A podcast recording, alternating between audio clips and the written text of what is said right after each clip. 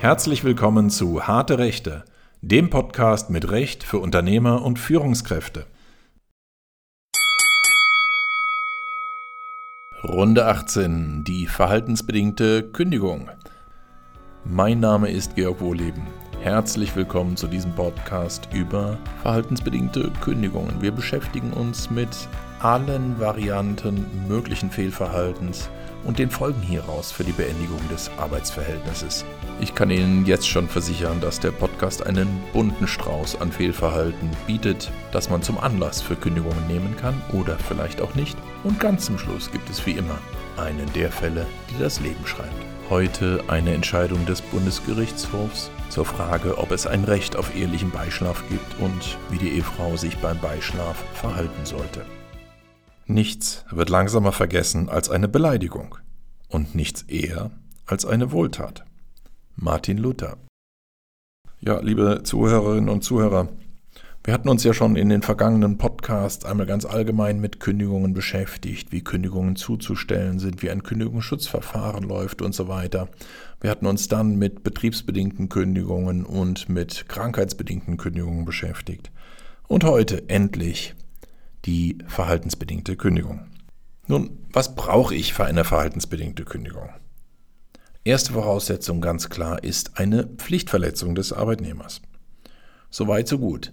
Die Pflichtverletzung muss aber verschuldet geschehen sein. Das heißt, wenn jemand aus Versehen eine Pflichtverletzung begeht, kann das wohl in aller Regel nicht eine verhaltensbedingte Kündigung rechtfertigen. Wenn wir jetzt eine verschuldete Pflichtverletzung haben, dann liegt auch auf der Hand, dass nicht jede schuldhafte Pflichtverletzung sofort eine Kündigung im Arbeitsverhältnis rechtfertigen kann. Denken wir daran, im Beispielsfall, ein Arbeitnehmer kommt eine Minute zu spät morgens zur Arbeit, ja, das ist objektiv betrachtet eine Pflichtverletzung, aber wird die wohl im Einzelfall einfach so direkt für eine Kündigung oder gar eine fristlose Kündigung reichen? Die Antwort liegt auf der Hand natürlich nein. Wir kommen damit zu einem weiteren Grundsatz. Grundsätzlich ist vor Ausspruch einer verhaltensbedingten Kündigung mal eine Abmahnung, mindestens eine Abmahnung erforderlich. Je nach Schwere des Pflichtverstoßes kann es bei leichteren Pflichtverstößen auch sein, dass man vielleicht mehrere Abmahnungen vorher aussprechen muss, bevor man bei einer Wiederholung einschlägigen Fehlverhaltens dann endlich zur Kündigung als letzten Mittel greifen darf. Andersrum gibt es natürlich auch Pflichtverletzungen, die sind so dramatisch schwer, dass ein Arbeitgeber vorher nicht erst zum Mittel einer Abmahnung greifen muss, sondern sofort kündigen kann. Werden zum Beispiel von einem Arbeitnehmer die berühmt-berüchtigten goldenen Löffel gestohlen, dann bedarf es keiner Abmahnung. Die Kündigung ist sofort fällig und in aller Regel auch eine fristlose Kündigung. Als letzte Stufe vor Ausspruch einer Kündigung bzw. bei der Prüfung, ob eine Kündigung gerechtfertigt ist, kommt eine Interessenabwägung ins Spiel. Das heißt, selbst wenn man formal alle Voraussetzungen für eine Kündigung grundsätzlich mal hat, muss ein Arbeitgeber immer noch abwägen, alle Umstände des Einzelfalles und dann entscheiden, ob eine Kündigung auch unter Berücksichtigung aller Umstände des Einzelfalles gerechtfertigt ist. Wir kommen nachher ja noch auf einzelne Beispiele. Wenn zum Beispiel eine schwerwiegende Beleidigung vorliegt, dann darf man wohl grundsätzlich mal kündigen als Arbeitgeber. Wenn allerdings vorher im Einzelfall eigene Beleidigungen des Arbeitgebers gegenüber dem Arbeitnehmer vorangegangen sind, dann kann es sein, dass man im Rahmen einer Interessenabwägung dazu kommt, dass im konkreten Fall, auch wenn die Kündigung an sich gerechtfertigt wäre, dass im konkreten Fall eine Kündigung noch nicht gerechtfertigt ist. Wir haben gerade von Abmahnungen gesprochen. Gehen wir noch mal kurz darauf ein, was überhaupt eine Abmahnung ist. Erster Grundsatz: Nicht alles, wo Abmahnung draufsteht, enthält auch eine Abmahnung.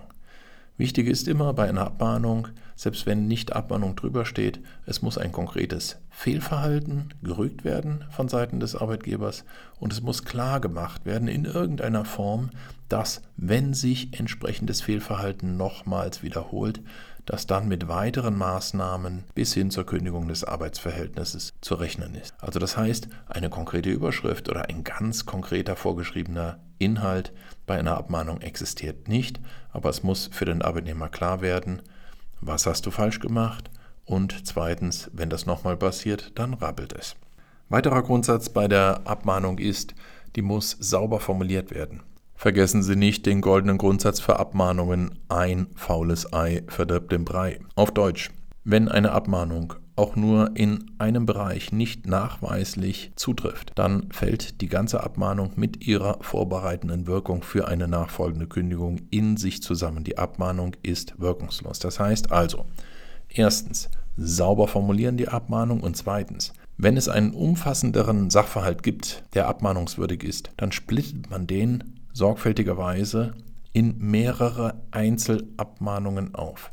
Auch wenn das ein bisschen komisch erscheint, man hat ja eigentlich einen Sachverhalt, an einem bestimmten Tag ist Fehlverhalten passiert, richtigerweise schreibt man das in einem Brief, aber nicht bei Abmahnungen. Also bitte aufsplitten in einzelne Sachverhalte. Es hat so eine Art Brandschutzmauerfunktion, das heißt, wenn eine Abmahnung in sich zusammenfällt, sind noch weitere Abmahnungen in der Welt, die wirksam sein können und wie bei allen wichtigen Schreiben wie Abmahnungen, Kündigungen etc. Sie müssen als Arbeitgeber beweisen, dass die Abmahnung zugegangen ist. Das heißt, die Abmahnung wird durch einen Zeugen entweder übergeben oder, wenn der Arbeitnehmer nicht anwesend ist, durch einen Zeugen in den Hausbriefkasten des Arbeitnehmers geworfen und auf einem Doppel für die Personalakten wird vermerkt, dass und wann die Abmahnung entweder übergeben oder in den Hausbriefkasten eingeworfen wurde und durch wen. Jetzt aber mal Fleisch an die Knochen. Wir kommen zu einzelnen Pflichtverstößen und zu der Frage, ob solche Pflichtverstöße im Einzelfall eine Kündigung ordentlich oder außerordentlich, sprich fristlos, rechtfertigen können. Viel Spaß.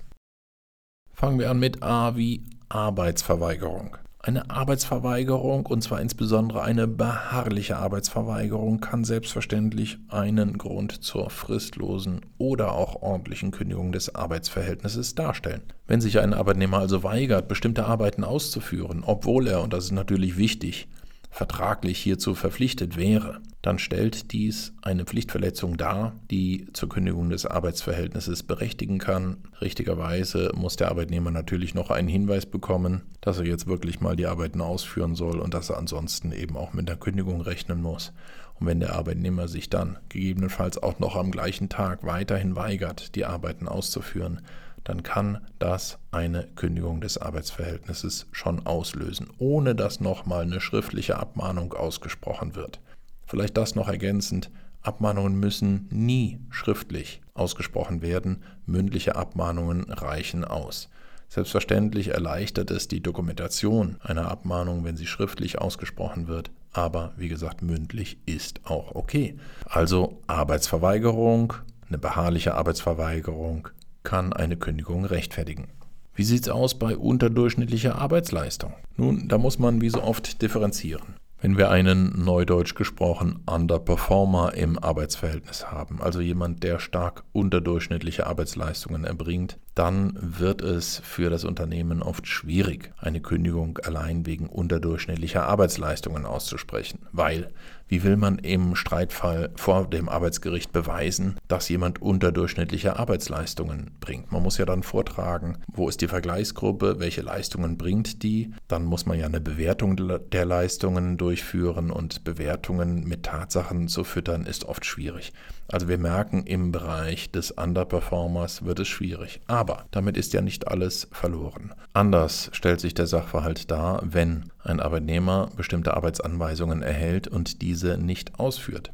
Beispiel, ein Arbeitnehmer soll in der laufenden Woche zehn Key-Accounts abtelefonieren, zehn besonders wichtige Kunden und darüber einen Bericht schreiben und er macht es nicht. Das ist auch eine unterdurchschnittliche Arbeitsleistung, aber hier kann man direkt objektivieren. Er hatte eine konkrete Handlung durchzuführen, er hat sie nicht erbracht. Das ist eine Pflichtverletzung, die im ersten Schritt eine Abmahnung rechtfertigt und bei weiterer Wiederholung auch eine Kündigung rechtfertigt. Also bitte merken im Bereich Schlechtleistungen, wenn Sie einen Arbeitnehmer im Visier haben, dann erteilen Sie ihm möglichst konkrete Arbeitsanweisungen und kontrollieren deren Einhaltung. Bei Nichteinhaltung kann das, wie gesagt, schwierig werden für den Arbeitnehmer. Kleine Ergänzung vielleicht noch zur Arbeitsverweigerung. Immer wieder haben wir die Fälle, in denen ein Unternehmen Überstunden anordnet bezüglich eines Arbeitnehmers und der Arbeitnehmer sich weigert, die Überstunden durchzuführen. Das kann im Einzelfall eine Kündigung rechtfertigen oder eine vorhergehende Abmahnung. Auch hier kommt es dann aber darauf an, ob der Arbeitnehmer überhaupt verpflichtet war, Überstunden zu leisten. Eine Pflicht zur Leistung von Überstunden besteht nämlich grundsätzlich nicht. Ausnahme Notfälle. Aber bitte, Notfälle sind nicht die planmäßig herbeigeführten Notfälle mit chronischer Unterbesetzung auf Arbeitgeberseite, sondern wirklich außergewöhnliche Notfälle. Beispiel, es brennt im Unternehmen, es gibt Hochwasser etc. Jetzt ist es häufig aber so, dass in Arbeitsverträgen die Verpflichtung zur angemessenen Ableistung von Überstunden vereinbart wird. Das ist wirksam möglich und das heißt, in solchen Fällen muss ein Arbeitnehmer selbstverständlich Überstunden ausführen in angemessenem Umfang. Wenn er das nicht macht, begeht er eine Pflichtverletzung, die zur Abmahnung oder zur Kündigung berechtigen kann. Kommen wir zur nächsten Fallgruppe zu den Arbeitnehmern mit der Einstellung, der frühe Vogel kann mich mal. Auf gut Deutsch Unpünktlichkeiten, wiederholtes, zu spät erscheinen zur Arbeit. Das ist selbstverständlich eine Pflichtverletzung, die zu einer Abmahnung und zu einer Kündigung führen kann. Hier muss man dann allerdings, wie schon erwähnt, einfach mal gucken, wie stark sind die Verspätungen, welche betrieblichen Auswirkungen hat das im Einzelfall und wie hartnäckig tauchen diese auf. Bei wiederholten geringfügigen Verspätungen wird man schon ein paar Abmahnungen aussprechen müssen, einschließlich einer letzten Warnung, bevor man dann aber auch auf jeden Fall zur Kündigung greifen darf. Wie sieht es aus mit Verstößen gegen ein Alkoholverbot im Betrieb oder mit einem ohne gesondertes Alkoholverbot im Betrieb mit einem alkoholisierten Erscheinen zur Arbeit? Da muss man ja sagen, da hat es in Deutschland in den letzten 50 Jahren einen Kulturwandel gegeben. Früher war es gang und gäbe, dass während der Arbeit fröhlich getrunken wurde. Bier war nach dem Verständnis der meisten kein wirklicher Alkohol. Das hat sich heute zu Recht geändert. Wer trotz Alkoholverbots am Arbeitsplatz alkoholisiert erscheint oder Alkohol trinkt, auch der begeht einen Pflichtverstoß. Hier muss man allerdings noch eins hinzusetzen und da würde ich an Ihrer Stelle als Unternehmer vorsichtig sein. Wenn ein Arbeitnehmer wiederholt alkoholisiert zur Arbeit erscheint, dann kann das auch auf eine Alkoholkrankheit hindeuten. Und wir erinnern uns, ganz am Anfang des Podcasts hieß es ja, es muss sich um verschuldetes Fehlverhalten handeln. Das heißt, wenn Sie Alkohol am Arbeitsplatz, Alkoholisierung am Arbeitsplatz zum Anlass für eine Kündigung nehmen wollen, kann es Ihnen passieren, dass der Arbeitnehmer sich im Kündigungsschutzprozess darauf beruft, dass er alkoholkrank ist. Dann war es kein schuldhaftes Fehlverhalten und die verhaltensbedingte Kündigung platzt. Sie haben dann grundsätzlich nur die Chance, eine krankheitsbedingte Kündigung wegen Alkoholkrankheit auszusprechen. Die setzt dann allerdings voraus, dass sie dem Arbeitnehmer Gelegenheit gegeben haben, sich einer Entziehungskur zu unterziehen. Wenn er sich entweder weigert, eine Entziehungskur zu machen oder eine Entziehungskur macht und nochmals rückfällig wird, dann haben Sie bei einer krankheitsbedingten Kündigung die dort erforderliche negative Zukunftsprognose. Vorher allerdings auch nicht. Wenn wir schon bei Krankheiten, Arbeitsunfähigkeiten sind, immer wieder kommt es hier zu Fehlverhalten von Arbeitnehmern. Wenn ein Arbeitnehmer arbeitsunfähig erkrankt ist, hat er zwei Verpflichtungen. Erstens, er muss unverzüglich dem Arbeitgeber mitteilen, dass er zum nächsten geplanten Dienstantritt nicht erscheinen kann. Und zweitens, er muss spätestens am vierten Tag eine Arbeitsunfähigkeitsbescheinigung vorlegen, also spätestens am vierten Tag der Arbeitsunfähigkeit. Kleine Anmerkung, Sie als Arbeitgeber dürfen selbstverständlich auch anordnen, dass eine Arbeitsunfähigkeitsbescheinigung schon am ersten Arbeitstag vorzulegen ist. Und Sie dürfen das im Übrigen auch individuell gestalten. Vielleicht haben Sie ja Kandidaten im Betrieb, wo Sie wissen, die leiden immer wieder unter der berühmt-berüchtigten Montagskrankheit, sind dann für einen Tag arbeitsunfähig und Dienstag erscheinen sie wieder zur Arbeit. Dann können Sie im gesamten Betrieb eine Regelung haben, wonach Arbeitnehmer erst am vierten Tag der Arbeitsunfähigkeit eine Arbeitsunfähigkeitsbescheinigung vorlegen müssen und können trotzdem für diesen einzelnen Arbeitnehmer anordnen, dass es bereits am ersten Tag der Arbeitsunfähigkeit erfolgen muss.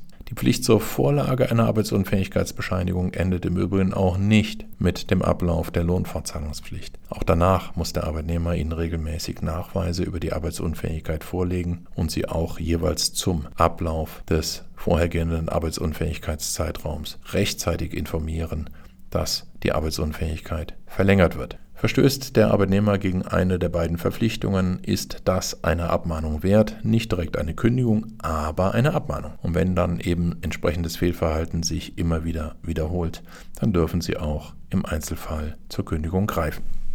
Vielleicht noch eins in dem Zusammenhang. Abmahnungen wirken nicht endlos. Das heißt, wenn Sie eine Kündigung aussprechen wollen und äh, vorhergehendes einschlägiges, abgemahntes Fehlverhalten nachweisen müssen, dann dürfen solche vorhergehenden Abmahnungen in aller Regel nicht älter als zwei Jahre sein. Das ist keine ganz fixe Frist, aber die Rechtsprechung hat sich so ein bisschen da eingependelt und sagt, naja, wenn eine Abmahnung mehr als zwei Jahre her ist, dann hat sie wohl nicht mehr so ganz die Signalwirkung wie eine noch relativ frische Abmahnung.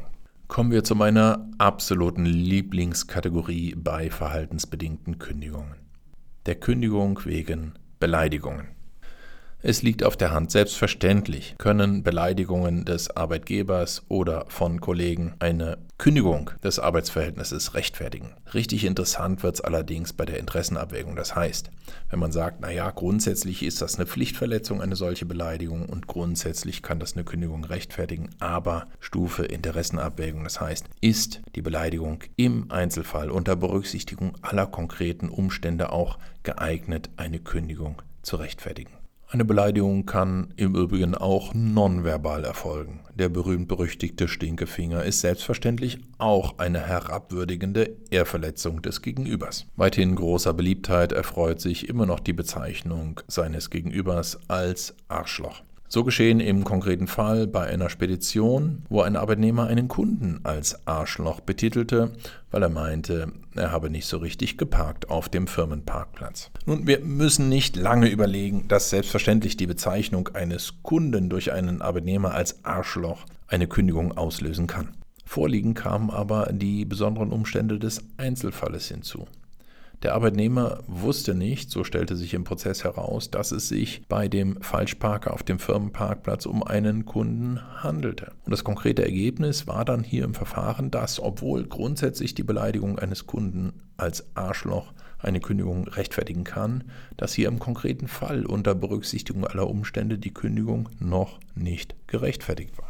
An alle Arbeitnehmer, die sich in Klageverfahren mit ihren Arbeitgebern befinden, übrigens noch eine kleine Warnung, vielleicht auch im eigenen Interesse von meiner Seite. Wenn ein Arbeitnehmer in einem Klageverfahren vor dem Arbeitsgericht den gegnerischen Anwalt beleidigt, dann kann auch das eine neue Kündigung des Arbeitsverhältnisses rechtfertigen. Im konkreten Fall, den das Landesarbeitsgericht Köln im Jahr 2019 entschieden hat, rief der Arbeitnehmer beim gegnerischen Anwalt, also beim Anwalt des Unternehmens an und teilte dem Anwalt lautstark mit, er mache sich im Verfahren lächerlich und der Anwalt riskiere seine Anwaltszulassung und so weiter und so fort. Dies Ganze dann noch in erheblicher Lautstärke. Der Arbeitgeber nahm das zum Anlass, eine erneute Kündigung Kündigung auszusprechen, kam damit aber nicht durch. Warum? Hier sind wir wieder in der Zwei-Stufen-Prüfung gewesen beim Landesarbeitsgericht Köln. Erstens grundsätzlich rechtfertigen Beleidigungen des Arbeitgeberanwalts eine Kündigung des Arbeitsverhältnisses, aber zweite Stufe Interessenabwägung,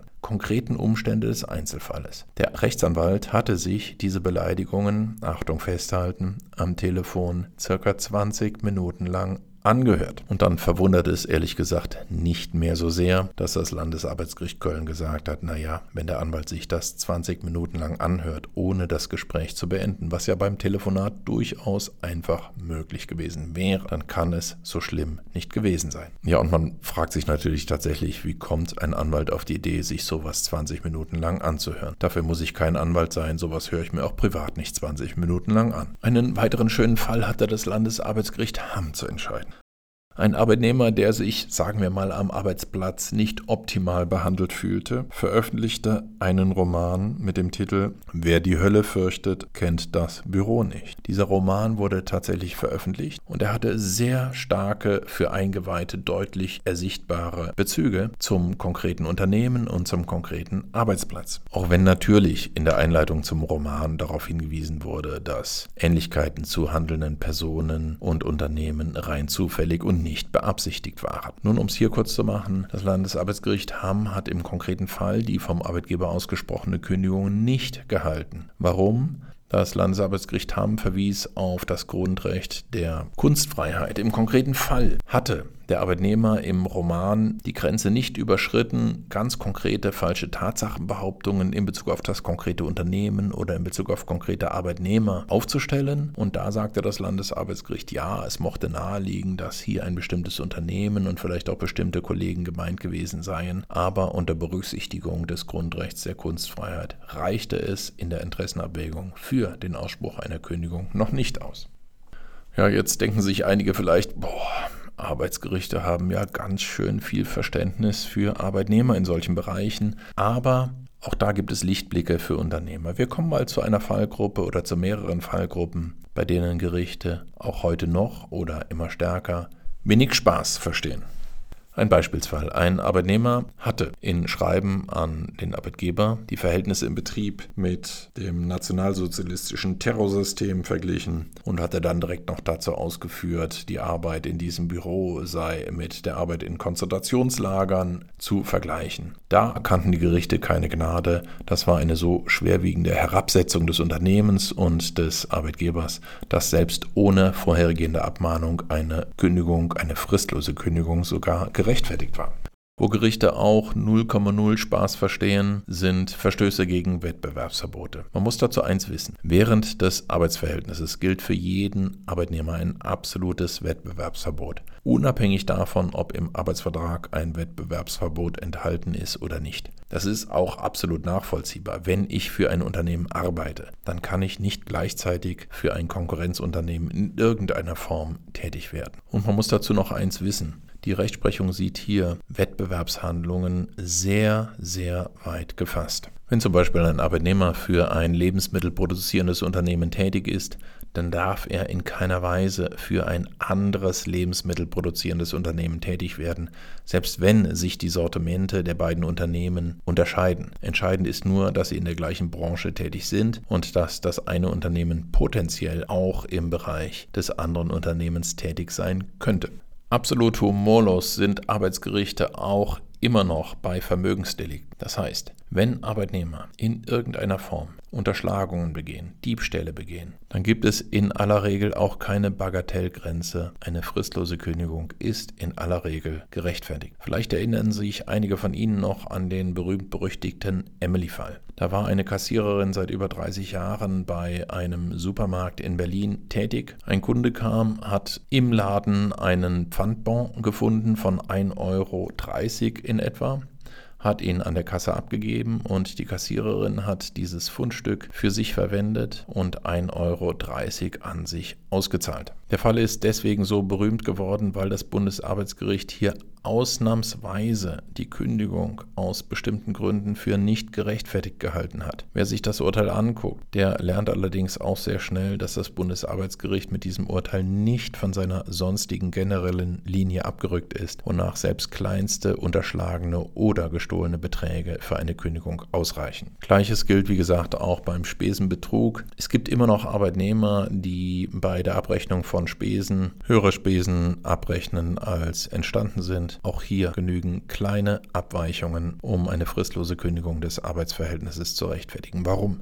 Gerade im Vermögensbereich ist ein Arbeitgeber darauf angewiesen, dass er seinen Arbeitnehmern rückhaltlos vertrauen kann. Selbst wenn kleine Beträge gestohlen unterschlagen werden, dann zerstört das dieses Vertrauen und das rechtfertigt im Regelfall eine fristlose Kündigung des Arbeitsverhältnisses. Schlaue Unternehmen machen sich das oft zu eigen, wenn sie unliebsame Arbeitnehmer loswerden wollen. Spätestens dann beginnt die penible Prüfung von Spesenabrechnungen.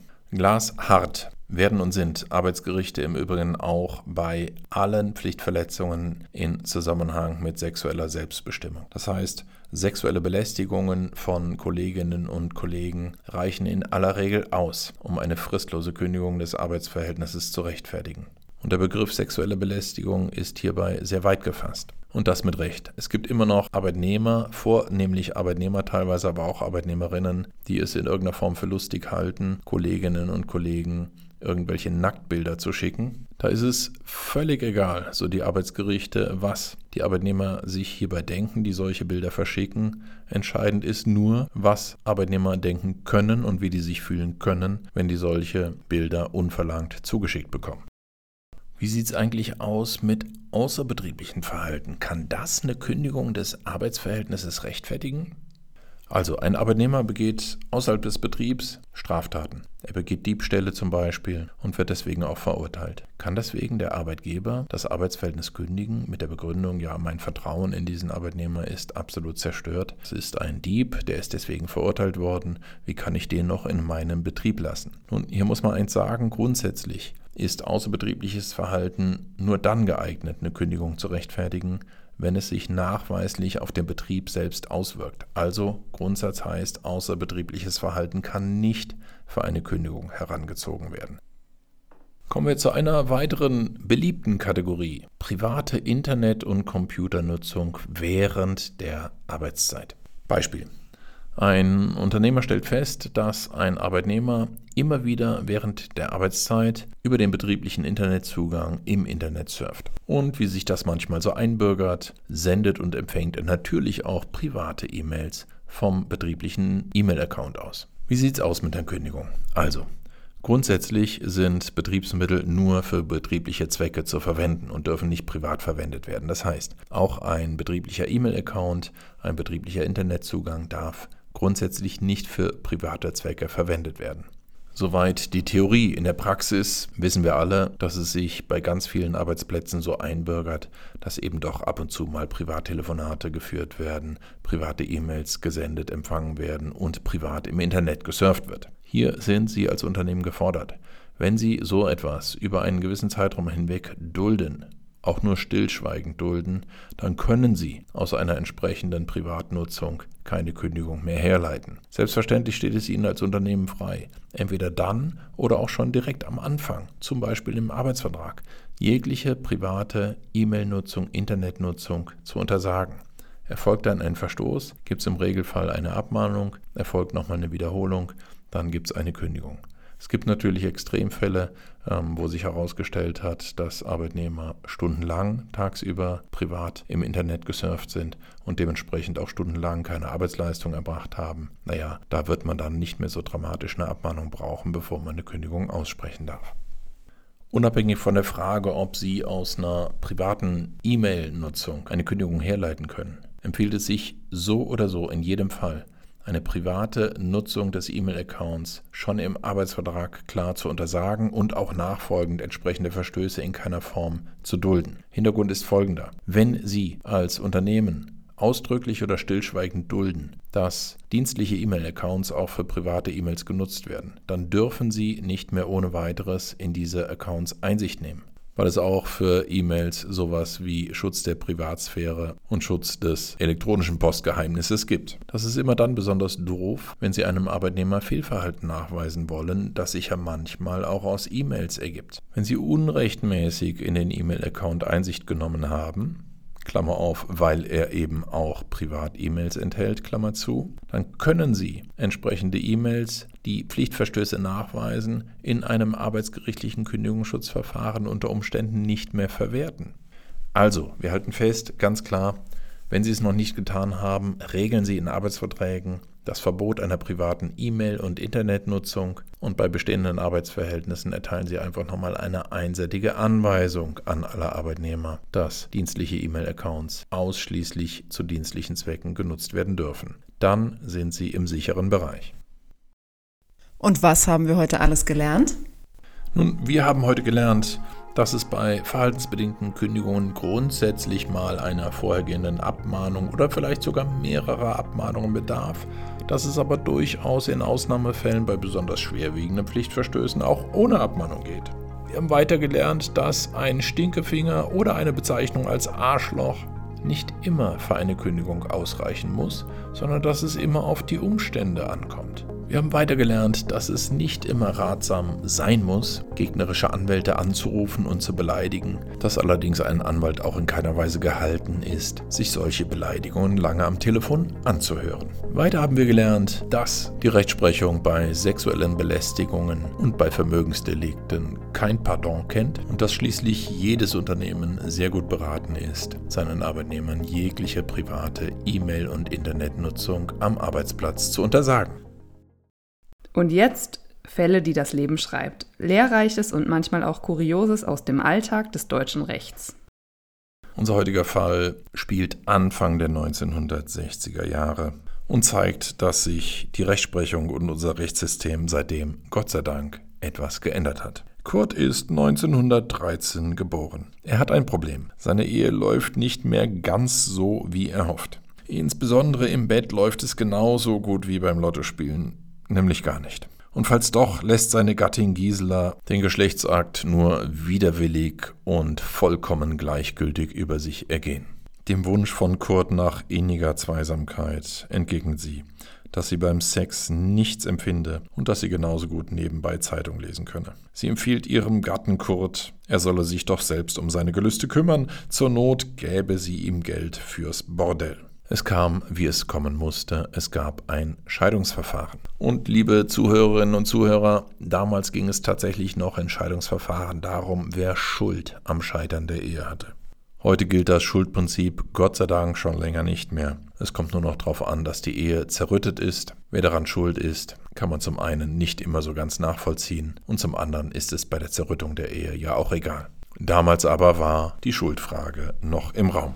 Kurt machte im Verfahren geltend, dass die Zerrüttung der Ehe aus der Einstellung seiner Gattin zum ehelichen Verkehr resultiere. Es läge auf der Hand, dass bei den entsprechenden Äußerungen der Gattin und bei der vollkommenen Lustlosigkeit beim ehelichen Geschlechtsakt die Gattin die Schuld am Scheitern der Ehe trage. Gattin Gisela widersprach der Darstellung des klagenden Kurt und sie widersprach auch der Scheidung der Ehe. Die Schuld für den Zustand der Ehe sah sie bei Kurt und einer Affäre, die Kurt irgendwann angefangen hatte. Bis zu dieser Affäre hätten die beiden immerhin wöchentlich miteinander verkehrt. Sogar nach Aufdeckung der Affäre wäre es noch immerhin monatlich zum Akt gekommen. Wer hatte nun also das Scheitern der Ehe zu verantworten? Gisela, da sie ihren ehelichen Pflichten nicht nachkam?